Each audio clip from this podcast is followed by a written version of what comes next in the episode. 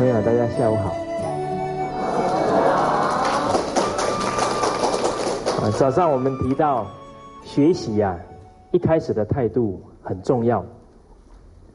提到了学贵立志，要先立定志向，就会有无穷的动力，去驱使我们不断的进步成长。第二个，学贵力行。所以现在我们要学中国文化，要学圣贤的学问，我们也不要很担心，说我现在才开始学，来不来得及？其实最重要的是啊，学一句，我们就做一句。很多人说，等我学好了再来教孩子，啊，等我学好了再来帮助别人，啊，等我们学好了，来不来得及？来不及了。现在学一条做一条，光是这样的精神，就会感动你的孩子，感动你的学生。所以我们很多的老师啊，之前。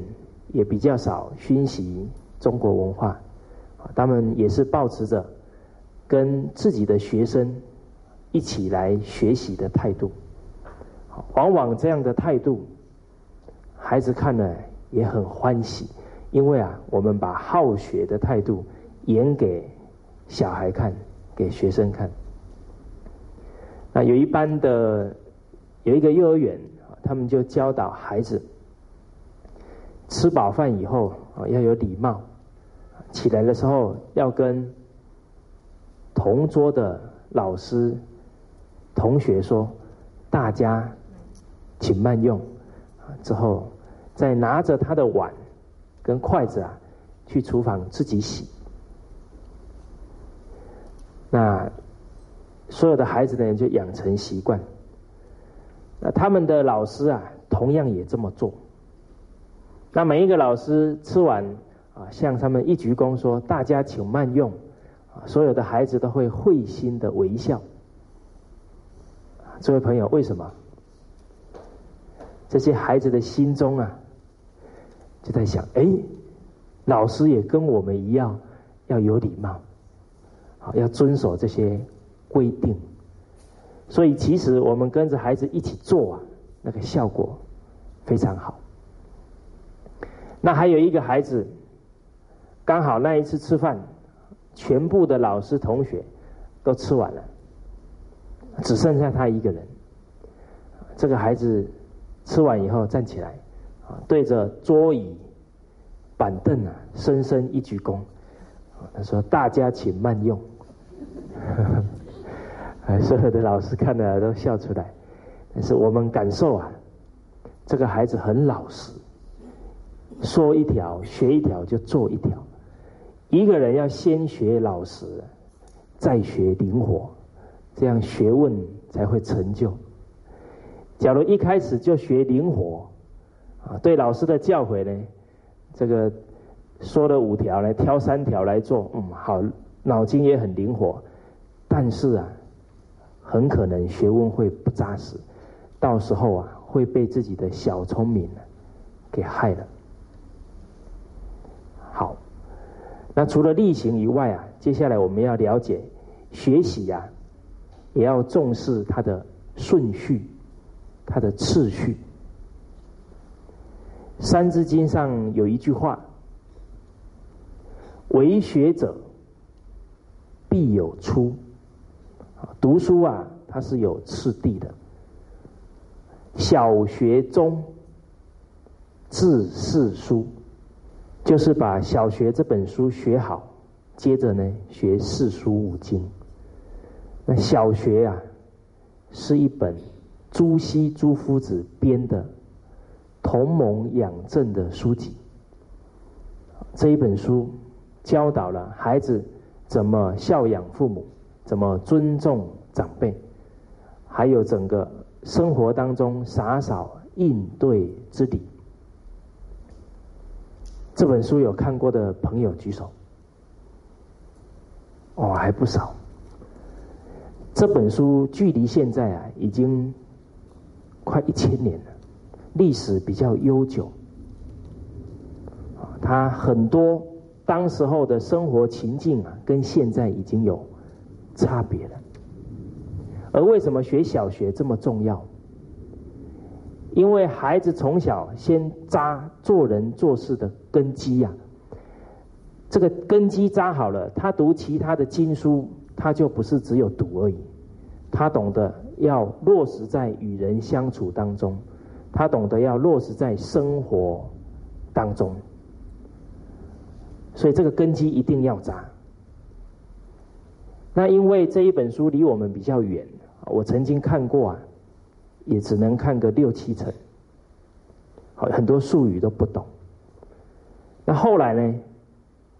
我翻了小学之后，又翻《弟子规》，啊，对《弟子规》这本书啊，非常的感动，也非常赞叹，因为《弟子规》是清朝时候编的书，离我们才几百年时间，很近，而。清朝的李毓秀夫子，他就是根据小学里面最重要的内容，把它抓出它的纲领，编成这一本《弟子规》。那离我们的生活是完全相应，没有一句做不到，而且也把小学的重点呢都包含进来。那李毓秀夫子他编这一本书，还是依据孔老夫子。在《论语》里面一句很重要的教诲，这一句教诲提到《弟子规》，圣人训，哦，就是提到首孝悌，次谨信，泛爱众而亲仁，行有余力，则以学文，就是根据。孔老夫子提的这一句话，把他举出了七个纲目，编成了这一本《弟子规》。所以，我们把《弟子规》学好了，就是把小学的根基呀扎好。那假如小学的根基没扎好，直接读四书五经，孩子读越多啊，会跟生活脱节。所以有一些孩子经读的很多，但是啊，他会拿着《论语》里面的金句啊，跟爸爸妈妈辩论。有一个孩子六岁左右，有一次他妈妈在批评他，他就跟他妈妈说：“妈，你有孔老夫子的温良恭俭让吗？你假如做不到了，你也没有资格说我。”哦，他妈妈呢，心里一震，哦，现在都已经用经典的言语在跟我反驳了，那再读下去会怎么样？我有一个长辈，他带着他的孙女啊，那个孙女要叫我舅舅，带到我们家，我爸爸妈妈都在，他一坐下来就开始。对他的孙女讲：“来，我们背英文呐，给这些长辈听。”那这个小女孩啊，也非常的纯熟。我相信啊，绝对不是只有表现表演给我们看过，一定是上演的不少出的。所以她也很自在。然后她的奶奶就开始问了：“苹果怎么讲？”小女孩说：“Apple。”雨伞怎么讲？小女孩说：“umbrella。”问了好几个，都对答如流。突然，这个小女孩反问她奶奶一句话：“啊，她说奶奶，书本怎么讲？”他奶奶说：“我怎么会知道？”小女孩说：“奶奶，你怎么这么白痴啊？”孩子假如没有学会做人做事，学的知识、看的书越多，越怎么样？傲慢。傲慢是求学问一个很大的杀手。傲慢心只要升起来了，学问很难有成就。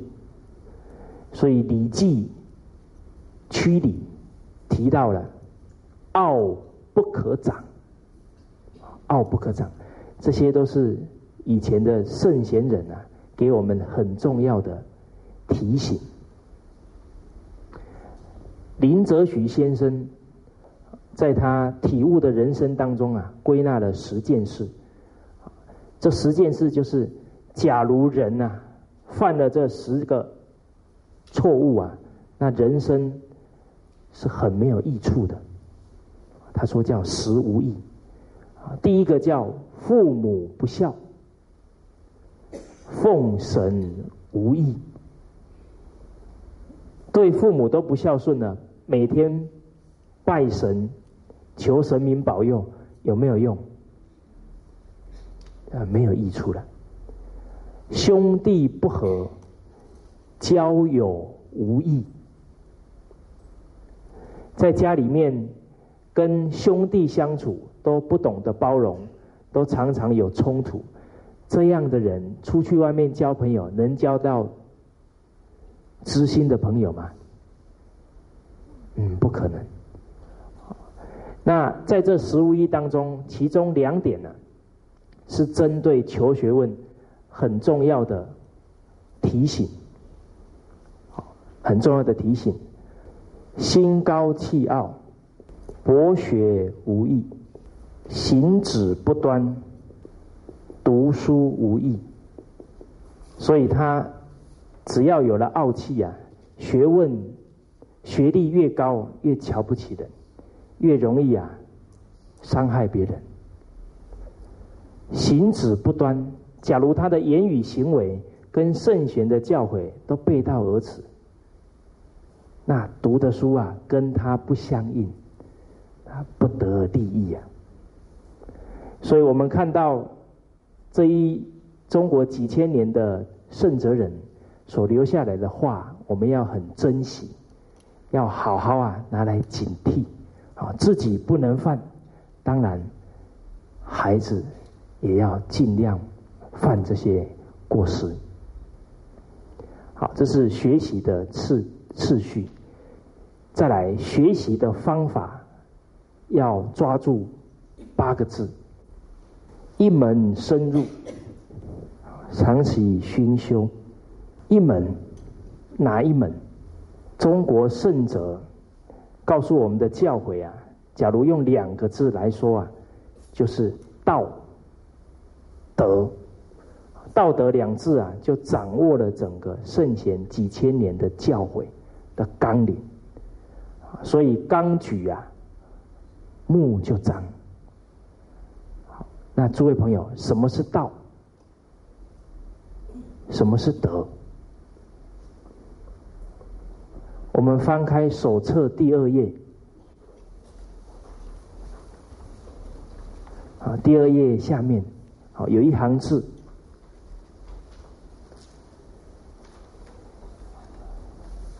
我们一起啊把它念一遍：认识超越时空的大自然法则，此之谓道。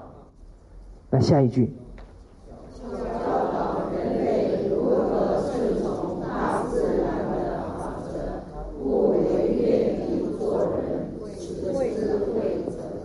所以道是超越时空的大自然法则。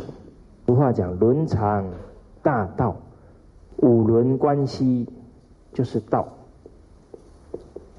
所以天地万物啊，都有它运行的轨迹，才不会啊发生冲突。不止人啊，有正确的道路，像星球与星球之间的运转，它也有它。正确的轨迹在转。假如宇宙间的星球运转，啊，它今天这样转，明天要改这样转，行不行？不行啊！假如九大行星，啊，冥王星说：“我今天不这样转，啊，明天我要改了。”可能它一改轨道啊，就会跟其他的星球相撞、冲突、摩擦了。所以万物如是啊，人亦如是。所以我们这五个关系，假如能够去遵守，那就会相处的很融洽。但是这五个关系，我们假如不愿意去遵守，那就会发生矛盾，发生冲突。好，诸位朋友，现在这五个关系有没有冲突？有没有？哎，很多冲突，打开报纸就知道。好，那我们来看看这五个关系如何不愉悦，如何用心的去经营。那诸位朋友，这五个关系，你觉得哪哪一个最重要？都很重要。中庸里面提到，君子之道，造端于夫妇。所以夫妇关系影响很深远。为什么夫妇关系最重要？因为夫妻啊是同事，同一个房间。那夫妇假如和睦相处，夫妇处得好，自然而然，孩子在这样的家庭环境成长，父子关系会怎么样？会很亲。那夫妇关系处得好，兄弟也会和睦。夫妻的相处，确确实实给予孩子潜移默化的影响。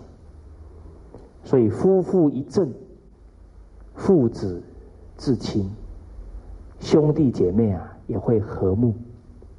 当父子有亲啊，孩子知道。要感恩父母的辛劳付出，他这一份对人的感恩心呐，就会油然而生。所以他出社会，遇到对他很提携、很栽培的长长官，他自然而然会升起君臣有义，会效忠他的领导者，所以自然而然就形成了这个态度。所以古代有一句名言，叫“忠臣出于孝子之门”，这句话是相当有道理的。所以现在跳槽的特别多，跳槽的时候呢，只想到自己的财富，都没有去想到呢，这些长官对他长期的栽培，有的甚至于。直接就跳到他的对手的公司去，又跟自己本来的公司竞争起来了。好，所以君臣有义，那兄弟姐妹能相处的好，他在家里就懂得互相照顾、互相帮忙。所以一跟同学相处，一跟同事相处，他那种态度啊，自然而然就表现出来。所以也会啊，跟人家。交到很好的朋友，所以夫妇一正啊，五伦怎么样？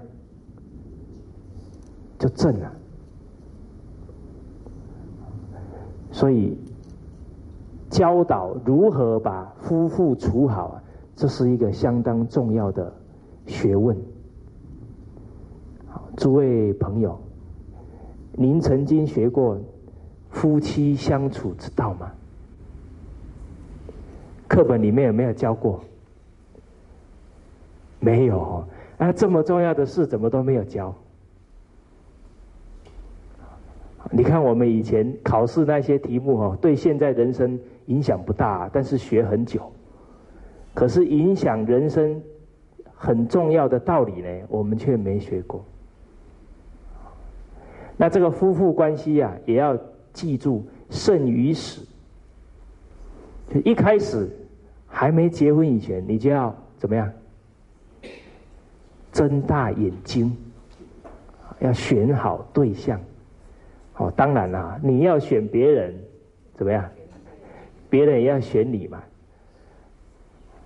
所以要找到好对象哦，不是啊，一直跑出去那边相亲，这个方法很累人。最好的方法。叫做众星拱月，你只要把自己的光圈擦亮啊，很多星星就会怎么样？靠过来，到时候任你挑。这个是最高明的找对象的方法。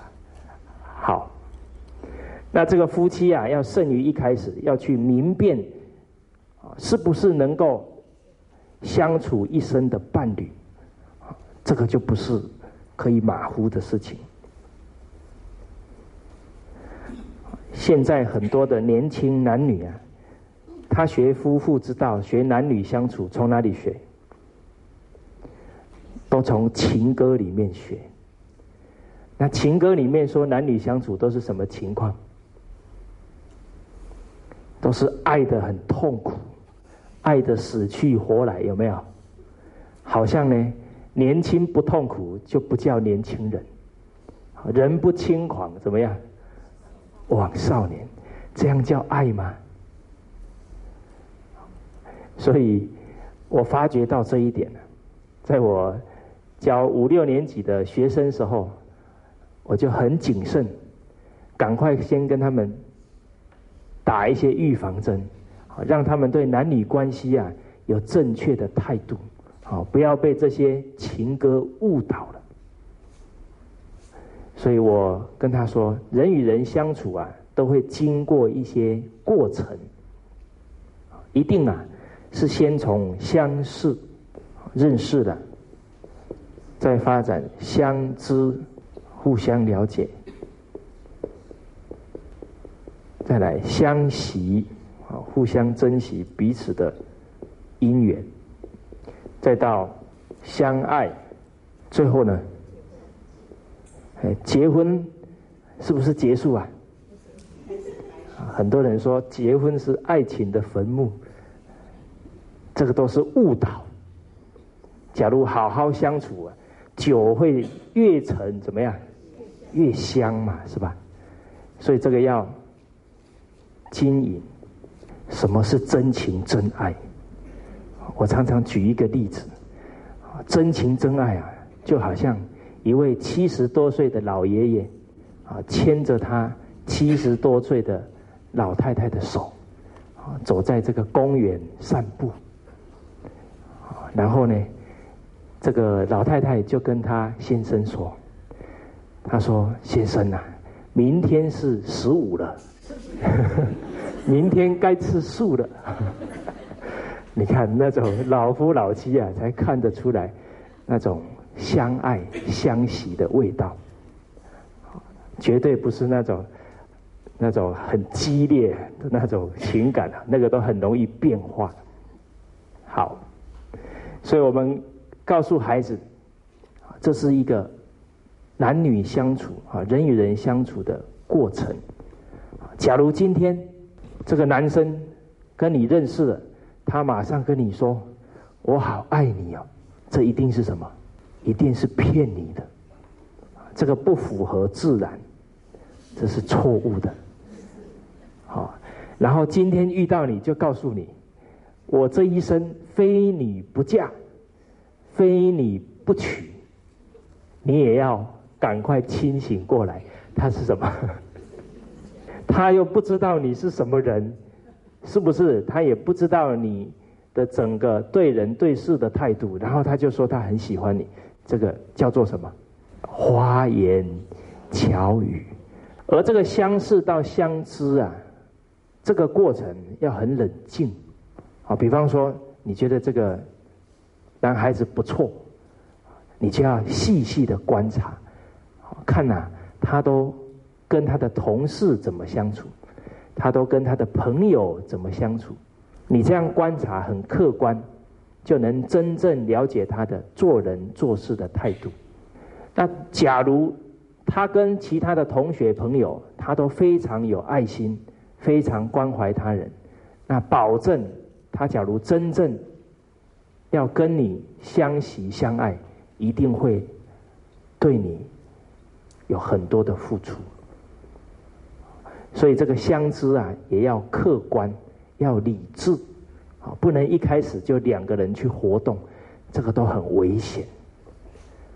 所以诸位朋友，现在的年轻人都不知道这一点，所以都陷入很危险的境地。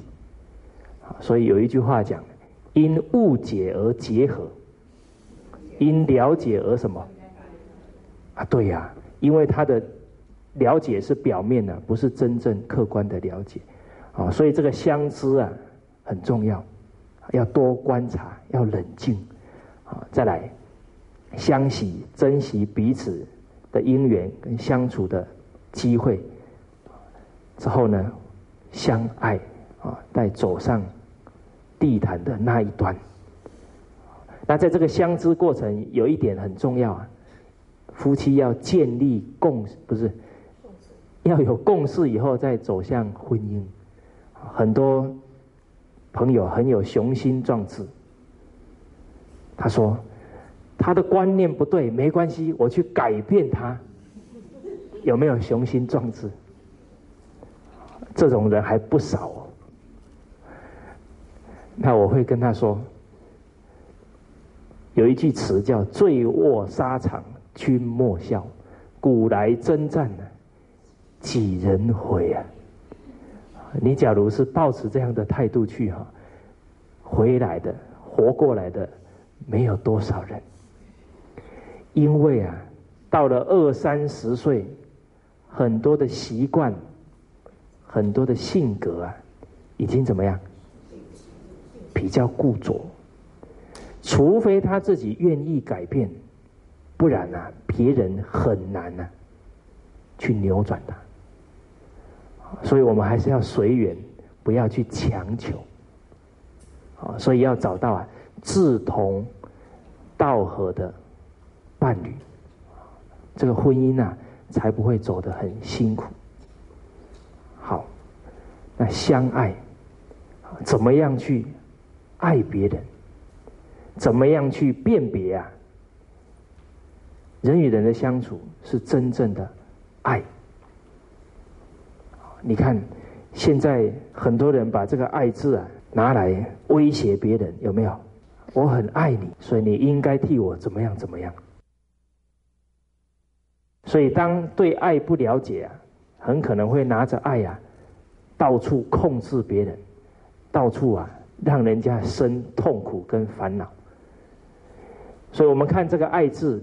它是会意字，中间一个心，外面一个受，所以爱呀是用心去感受，感受什么？感受他人的需要在哪里？所以当对方都时时感受到你的需要，都会懂得关怀你，你的内心、你的感受啊，会很。温暖，绝对不会像情歌一样写的那么痛苦啊！所以爱的感觉啊是温暖的。所以我们现在要懂得判别是不是真正的爱。假如不是啊，要赶快抉择，不要啊执迷不悟。爱的言语啊是正直的。他的言语啊，不会一大堆的花言巧语，今天他会对你花言巧语，改天呢，他同样会对其他的人花言巧语，所以啊，反而是不大会花言巧语的男人怎么样，靠得住，因为他的精神、他的用心呐，都没有摆在这种花言巧语上。所以他才这么不会讲话嘛？那那些花言巧语的，就是把精神都放在哪里？都放在这些言语的推敲上了嘛？有一位女士，她说她第一次跟她先生见面，啊，她先生呢什么话都没说，第一句就跟她说：“你的牙齿不好。”接着又说。所以你的肠胃也不好，因为啊牙齿不好呢，你咬食物的时候呢消化就不好，所以肠胃负担也会大。后来呢他就想，这个人真老实，都没有花言巧语，第一次见面就把我的缺点讲出来，他觉得很可靠，后来就嫁给他。哎，这个事后想想，他还真有智慧。他知道啊，言语正直的人呐，才可靠。好，所以爱的言语应该是正直的。再来，爱的心地啊，是无私的。他存心是无私的，所以一个人懂得关怀、爱护别人，他应该是对父母、对妻子，还有对朋友，甚至于是对陌生人，他都是同样的态度才是。那现在很多男女交往，对方啊不愿意继续交往了，他就怎么样？恼羞成怒。甚至于会伤害对方，这个不是无私的心呐，这个是控制、占有欲啊。所以他们是穿着爱的外衣啊，在骗人。所以你要会明辨，那个叫欲啊，那是控制跟占有，绝对不是爱。他们把这个爱字啊给污染了。好，再来。爱的行为啊，是成全的，懂得成全别人。我们有一位老师，他的先生有一个妹妹啊，她先生的妹妹在夏威夷读书生活，那刚好妹妹啊在财务上出现问题，她的先生啊就跟他太太讲。我们这两三年呐，存了一些钱，那现在妹妹有困难，我想把这两三年存下来的钱呢，通通汇过去。诸位朋友，假如是你老公，你会怎么说？哈，你怎么都说不出来了？这一位老师啊，马上跟他先生说。他说：“你这么做啊，我很感动。你这样啊，无私的照顾你的妹妹，相信你妈妈、你父母啊会很欣慰。所以我支持你这么做。明天我去帮你汇钱。啊，你看啊，这个太太还亲自去帮先生做这件事。所以爱的心地啊，是怎么样？是成全的。”哦，爱的行为啊，是成全对方的善良，成全对方对的行为。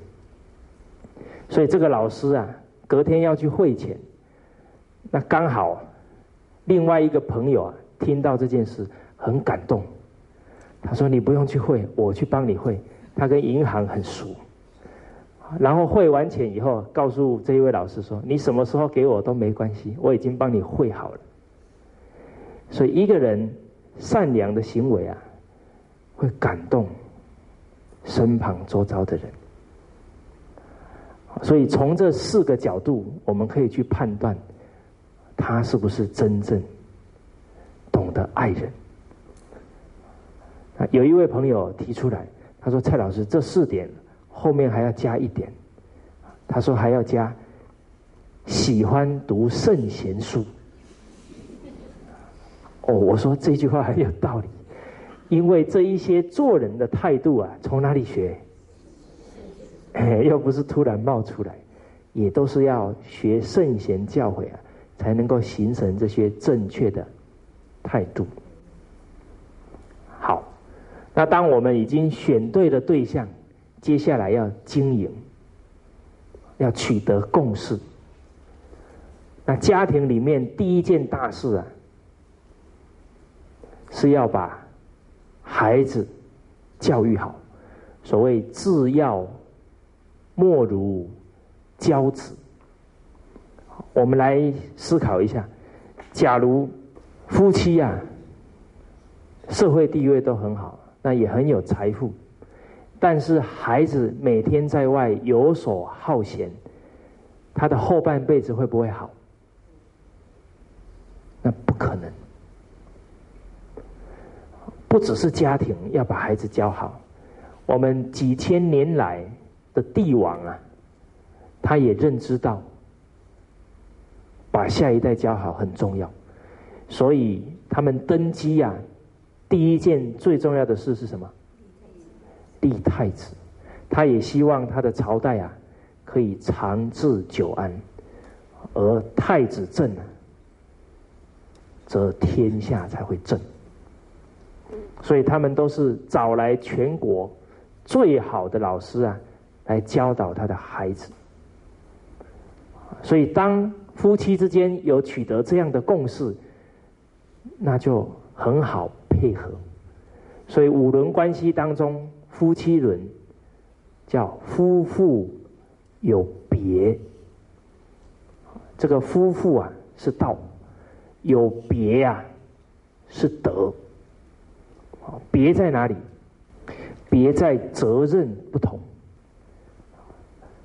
古时候是男主外，女主内，因为家庭有两大主轴，第一个是物质生活。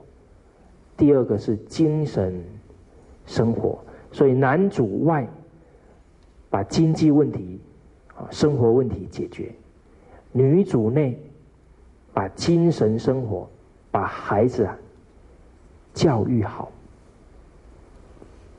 那现在很多都是夫妻一起啊出去工作，那教育孩子留给谁？保姆，哦，老师，外劳，哇，好多。所以现在有一个新的名词，叫做代理父母。刚刚说的老师，很多下完课都把孩子送到安亲班去了。那还有还有请过什么代理父母？还有隔代。教养也很多，还有一个代理父母，也是很多家长都会聘请他。电视，现在还有电脑。诸位朋友，当我们赚了很多钱呢，这些钱是不是你一直都能够留在身边呢？我们要了解财为五家。共有，水灾要你的钱，火灾要你的钱，贪官污吏啊，要你的钱，小偷强盗啊，要你的钱，这四个还不够力量，最后一个最厉害，叫不孝子孙。你赚的很辛苦，他花的很痛快，所以啊，你假如这边在赚呢？那边在漏财，那是守不住的。所以，当我们都是用代理父母教孩子，到最后孩子不懂事，你可能一辈子都要担心，可能会得忧郁症，这个都很危险。那我们来看一下，交给安亲班。我曾经啊，深入去思考一个问题。也去观察，全班前十名的孩子，差不多一半有补习，一半没有补习。这一半有补习的孩子，我开始观察到，他们上课啊比较不专心，因为假如今天上的课是他已经在补习班里面学过的，他会怎么想？好，他还会拍拍旁边的同学说：“那个我学过了，那个我已经学过了。”他上课专不专注？哇，那不得了！求学问最重要的是要专心专注。当他开始对求学轻慢，那个败相已露。所以已经上过的课呢，他不专心。那刚好今天上的课他还没学过呢。他会想，补习班老师怎么样？还会教。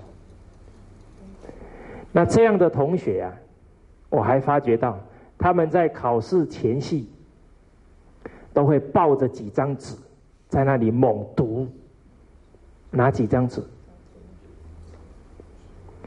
补习班老师帮他们整理的重点总整理。他读书谁帮他读？都是这些老师，所以我看他们哇，很认真背。然后考完试啊，马上说哇，解脱了。我在想啊，两三天就把这些知识都怎么样忘得一干二净。那其他前十名没有补习的，他也没有这些总整理，他们都是啊，两个两个同学在那里来，我整理了一些重点啊，我问你看你会不会啊？你也问我看我会不会，都老老实实自己画重点。当他在画重点的过程，他已经一点一滴在积累他做学问的能力了。所以很多的人有一个迷失，觉得只要花钱就会怎么样，有效果。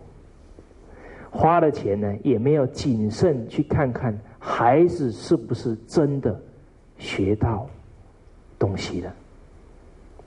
这个第一个安亲班的效果，我们要思考。第二个用人，很多的用人啊，连普通话都怎么样？讲不清楚，所以下一代的言语啊、语文能力啊，一直在下降。诸位朋友，语文科的能力是所有学科的基础，语文学不好，学其他学科都会很吃力。好，不止在语文当中有问题，佣人在照顾孩子的时候用什么态度？是不是父母？嗯，不是啊，是把他当什么？老板，当皇帝侍候啊！所以很多佣人带出来的孩子，要出门往小椅子一坐，双脚一摊，帮他穿袜穿鞋子，所以生活能力怎么样？很低呀。这样的孩子，假如你生意一失败，他会怎么样？他可能会饿死。所以啊，富贵不可长保啊！你要考虑到，当家里没有那么富裕的时候，孩子有没有独立生活的能力啊？要高瞻远瞩啊！所以也有报道提到这些。在家里都是用人伺候的孩子，到学校去，老师给他安排扫地工作，他跟老师谈判，他说：“老师，我给你钱，你帮我做。”他的价值观里面就是什么？钱都可以帮忙打发掉嘛。所以这个现象啊，用人没有办法用父母的态度教养你的孩子。再来第三个，隔代教养。很多长者啊，当父母的时候还蛮有理智的，当了爷爷奶奶呢，我这个孙孙子怎么这么可爱？那宠宠的不得了。好，我我的母亲啊，我太太教育我们的时候多有原则。很有原则，我还记得有一次啊，我在对我母亲有一个要求，不合理的要求，然后呢，我妈妈呢就拿着一本书不理我，然后我就躺在躺在地上开始打滚，啊，就一定要让他要这个达到我要的目的，啊，结果我妈妈通通不看我，继续看她的书。后来我觉得打滚很累，也知道不能用情绪啊，不能达到我的目的。我妈妈不接受威胁，我就乖乖自己爬起来走了。你看啊，我记忆都很深刻。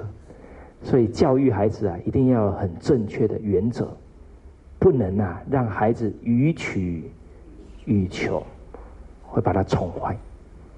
你看我妈妈教我的时候这么好，结果带孙子呢，就开始宠，常常都跟我说：“哎呦，你对这个这个外甥不要那么凶啊。”然后呢，我也不说话。后来过了半年左右啊，他就跟我说：“你凶是对的，因为啊，这个外孙已经爬到他的头上去了，所以隔代教养啊。”效果都不好，会宠，所以孩子啊，还是自己带比较保险。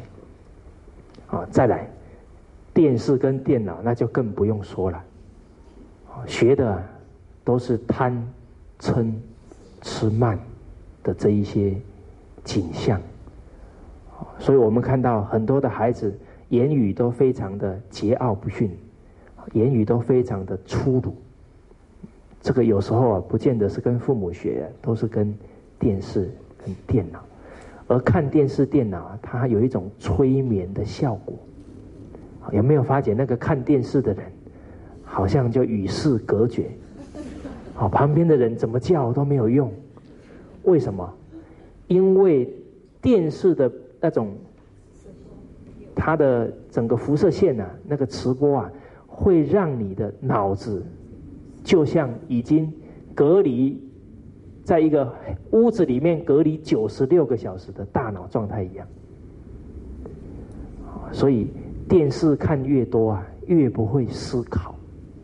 所以你看，为什么很多很贵的商品呢，都喜欢打电视广告，都花大笔大笔的钞票下去？因为人在看电视的时候没有理智。哦，看那个 SK two 插下去，马上就晶莹剔透、望眼欲坠哈，就去买了。